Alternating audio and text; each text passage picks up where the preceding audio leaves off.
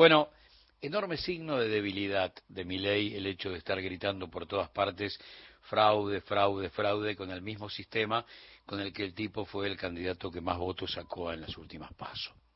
Es un libreto prestado y tiene que ver con la aparición de Mauricio Macri en su vida, con esa intervención que está domesticando a los libertarios, ¿no? Pero me gustaría decir un par de cosas que tienen que ver con el pasado de Macri y esencialmente de Durán Barba.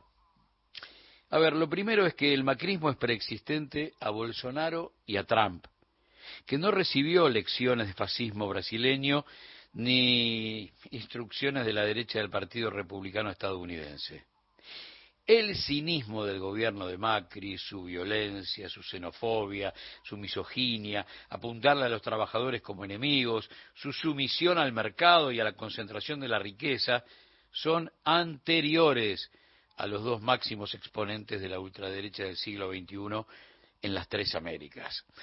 Eh, por poco, bueno, sí, por poco no fueron paralelos, fueron contemporáneos, pero atenti, Macri asume el 10 de diciembre de 2015, Bolsonaro el primero de enero del 19, antes Trump el 20 de enero del 17.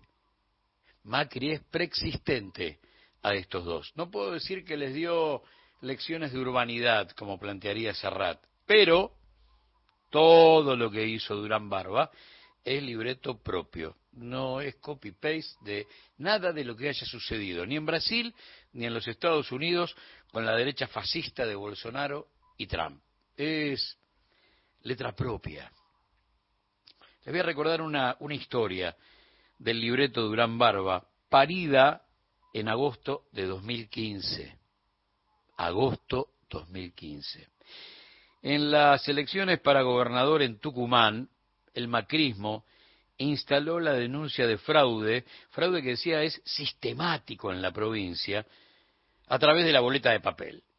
Y armó una fábula que obviamente no suma un solo caso real en el que poder apoyarse desde las elecciones de octubre del 83 hasta el presente. Pero vamos a detenernos en aquel agosto de, de 2015. Después de esa denuncia, apareció como siempre un tribunal tan amigo como incompetente para congelar la voluntad popular por primera vez en 32 años de la nueva democracia.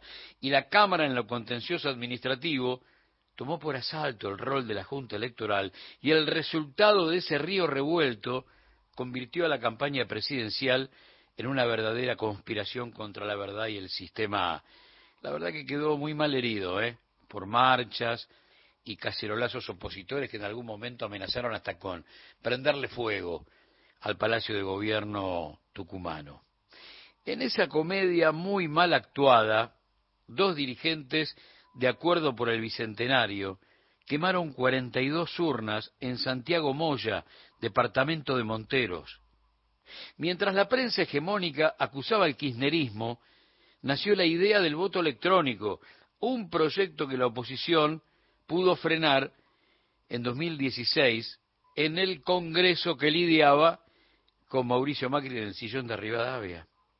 ¿Por qué? Porque lograron probar la vulnerabilidad potencial de un sistema que resulta imposible de auditar. Sin garantía de estar libre de hackeos, Macri pedía a gritos adoptar un formato que prohibieron Inglaterra, Alemania, Holanda, Irlanda, Finlandia y que protagonizó más de un ridículo en los comicios que le dieron la presidencia casualmente, mira vos, a Donald Trump en los Estados Unidos. Vuelvo a agosto de 2015 y al supuesto fraude tucumano. Dos meses después, el Frente para la Victoria, con Scioli, se impuso con el casi 49% de los votos contra el 27% de Cambiemos. Si antes hubo robo, como gritó Mauricio, esa provincia, supuestamente estafada, muy lejos de rebelarse, aumentó en 200.000 votos la diferencia de aquella cuestionada elección que ganó Mansur. Muy bien. El victimario empilchado de víctimas fue el radical José Manuel Cano, que como premio a su lealtad y a gritar fraude, fraude, fraude, le tiraron la promesa del Plan Belgrano, que eran todas las obras que iba a hacer el macrismo en el norte grande y que después fue un fiasco. Pero quiero recordarte también cinco tapas consecutivas con Tucumán como título principal entre el 24 y el 28 de agosto. Escuchá cómo fue la, la opereta. Lento escrutinio, violencia y denuncias en Tucumán. La oposición reclamó la suspensión del escrutinio y denunció el ataque a tiros en sedes partidarias. Clarín, 24 de agosto.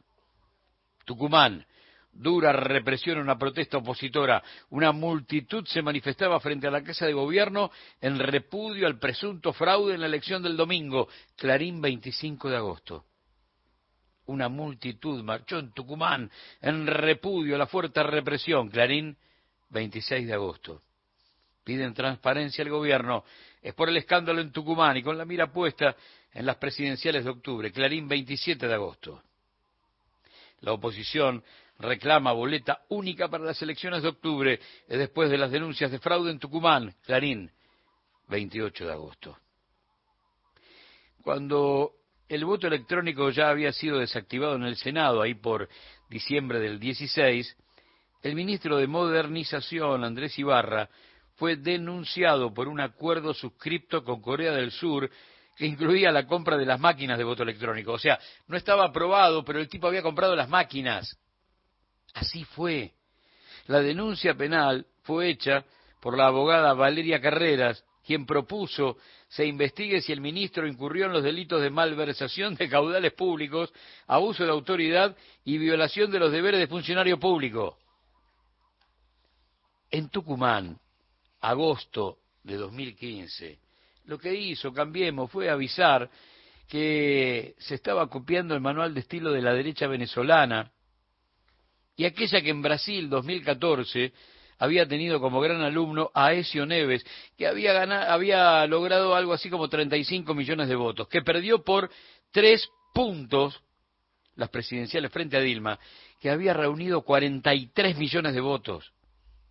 Y el tipo gritaba fraude, fraude, fraude, fraude. Vuelvo a Tucumán. Ironía del destino.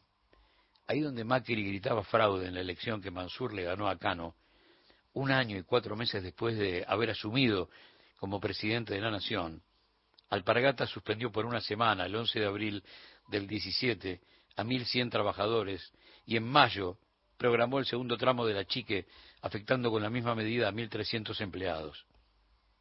La realidad siempre vence a, a la ficción. Te quiero contar otra historia para que veas que estos tipos, la derecha, los conservadores, los gorilas, los, liberales, los neoliberales, los fascistas, como quieras llamarlo, entre más de 1.500 documentos secretos de la última junta militar, que fueron encontrados en noviembre de 2013 en el subsuelo del edificio Cóndor de la Fuerza Aérea, con Agustín Rossi como ministro de Defensa, se destacaba uno titulado Fundamentos y alcances para un esquema de proyecto nacional. ¿Quién lo presentaba? La Asociación de Bancos Argentinos. ¿Escuchaste bien? La Asociación de Bancos Argentinos. Un texto entregado al Ministerio de Planificación de la dictadura de Videla el 3 de abril de 1978. El documento llevaba la firma del titular de ADEVA, Narciso Ocampo, que por entonces era el dueño del Banco Ganadero Argentino. ¿Y qué era eso? Una plataforma cultural de la nueva república. 267 páginas, ocho capítulos, escritas a doble espacio en viejas máquinas de escribir, entre las que se distinguían estos títulos. Escucha bien. La sustitución del modelo político de la generación del 80 causas de ilegitimidad de gobiernos, la lucha hegemónica de ideas en la Argentina del siglo XX, la anarquía política y la corrupción del Estado, y los factores básicos y las propuestas políticas para la elaboración de un proyecto nacional. Ahí los banqueros se lamentaban por los regímenes de gobierno que habían mostrado como una especie de inviabilidad histórica, y entre ellos el liberal sin voto popular hasta 1916, el democrático faccioso o anárquico, el democrático falseado, entre paréntesis, el peronismo, el totalitario y el militar sin proyecto político. Entonces decía que el gran problema para los bancos, el gran problema para el capital argentino, era la ley Sáenz Peña. Pero claro, ¿cómo no me di cuenta? El voto universal y secreto era el gran problema.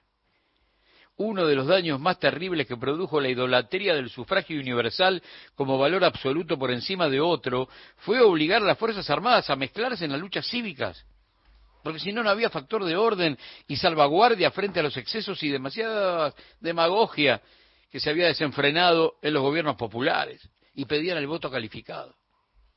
Como ven, la democracia siempre les quedó incómoda, es un zapato dos números más chico.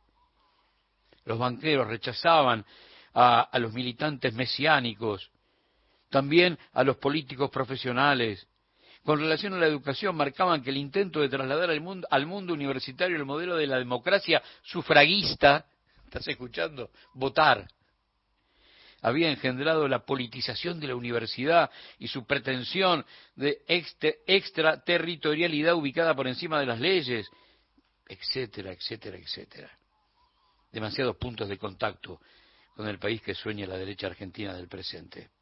Ahora, también quiero decirte que todos los presidentes argentinos entre 1852 y 1916 son hijos del fraude con mayoría proscripta. Todos.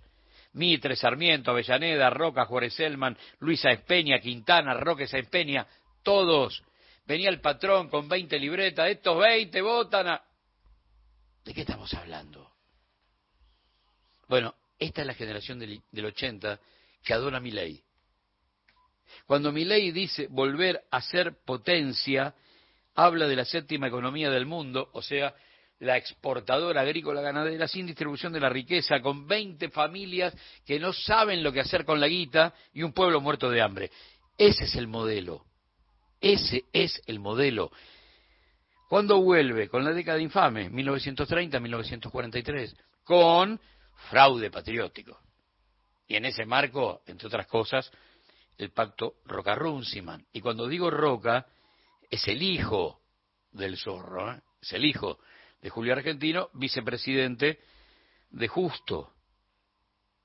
El pueblo proscripto vuelve entre 1955 y 1973, reino del decreto 4161, queda prohibida en todo el territorio de la nación las imágenes, símbolos, signos, expresiones significativas, doctrinas, artículos y obras artísticas, la utilización de la fotografía, retrato o escultura, el escudo y la bandera peronista, el nombre propio del presidente depuesto, el de sus parientes, dichos objetos ofenden el sentimiento democrático del pueblo argentino y constituyen para esta una ofrenda que es imprescindible borrar. En ese lapso que tuvimos, la dictadura autopercibida Revolución Libertadora, los gobiernos con mayoría proscripta tutelados por las Fuerzas Armadas, de Frondizi y Arturo Ilia, no digo el de Guido porque es, un absurdo, y la Revolución Argentina de los generales Onganía, Levingston y Lanuse. Después de eso, siete años y medio de mayoría proscripta, o sea, mayoría no, todo el mundo político proscripto en la última dictadura. Por lo tanto, entre 1955 y 1983, la mayoría estuvo proscripta un cuarto de siglo. 25 años. Son nostálgicos de eso, ¿eh? Nostálgicos. Quiero cerrar con una historia. Cuando venían las elecciones con fraude patriótico, en el marco de la década infame, que le iban a dar la victoria a Ortiz, o sea, íbamos de justo a Ortiz, mandaron a un emisario para que compre un sistema técnico de recuento de votos que había sido recientemente inaugurado en los Estados Unidos. Cuando el argentino llega, los yanquis le dicen, bueno, mire, esto es muy simple, con este sistema, en un país tan grande, tan largo, tan ancho como este, sabemos en 24 horas quién es el presidente de la nación. el argentino dijo, me parece que el sistema nuestro es mucho mejor que el de ustedes, porque nosotros lo sabemos un mes antes. Así vivíamos. Y estos tipos nos quieren dar lecciones de urbanidad contándonos cómo se vota, cuando la verdad este sistema demuestra ser uno de los más seguros del mundo.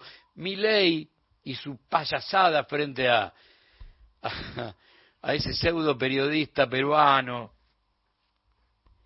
demostró dos cosas. O es un enorme mentiroso, o déjenme a mí el beneficio de la duda, por ahí lo compartimos. No tienen la menor idea cómo es el recuento de los votos en la Argentina. Pero la menor idea, la menor idea. Nadie puede sentarse frente a una cámara de televisión, una imagen que va a recorrer el planeta en cuanto, en un clic de mouse, y hablar de fraude. Bien, insisto con lo que dije al principio, está diciendo que el sistema es fraudulento y es el mismo sistema que le dio a él la victoria en las pasos. Es raro el asunto, pero es así. Robustiano Patrón Costas, al que citamos muchas veces, y lo haremos tantas como sea necesario, azucarero, salteño, millonario, senador, fue consagrado, esto muy entre, muy entre comillas, presidente de la Nación Argentina en la Cámara de Comercio Argentino-Británica. Venía la presidencia de Castillo, de cada infame, y Robustiano, ya está, listo, vas a ser vos. Pero todavía no votamos. Ah, Robustiano, Robustiano, por favor, anda viendo qué haces, son seis años, anda viendo qué haces, pero ya, ya sos. El golpe del 43 lo impide. Acordate siempre de esto. Frase de Robustiano Patrón Costas. Para entender qué son ellos y qué somos nosotros. Y cuando digo nosotros, no hablo de un partido, hablo del pueblo argentino. Robustiano Patrón Costas. Si algo no le perdono al peronismo, es que a partir de su llegada un obrero me pide aumento mirándome a los ojos. Que la vida